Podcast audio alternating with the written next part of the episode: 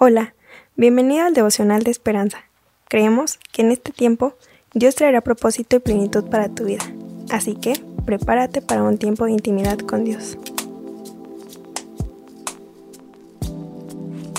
5 de enero. Hacer brillar la luz. Vosotros sois la luz del mundo. Una ciudad asentada sobre un monte no se puede esconder. Verso 14. Esteban les dijo a sus padres que tenía que llegar a la escuela temprano todos los días, pero por alguna razón no les explicó por qué.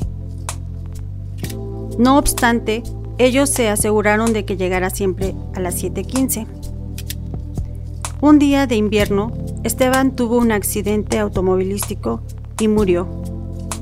Al tiempo, sus padres supieron por qué iba a la escuela tan temprano cada mañana, él y unos amigos se reunían a la entrada de la escuela para recibir a los otros alumnos con una sonrisa y unas palabras de aliento.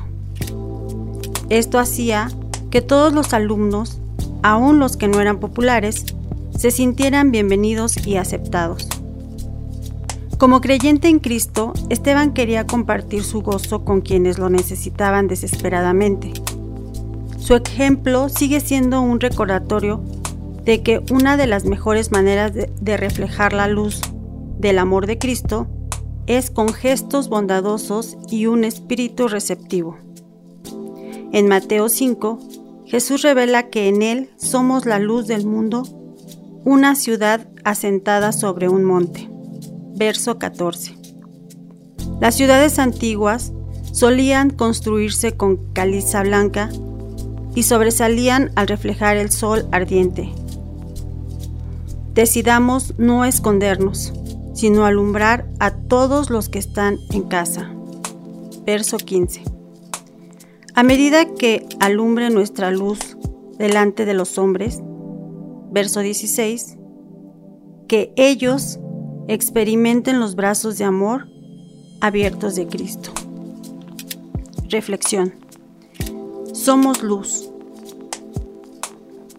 Tenemos la responsabilidad de brillar desde los lugares más altos para que los ojos de los hombres se poseen sobre nosotros.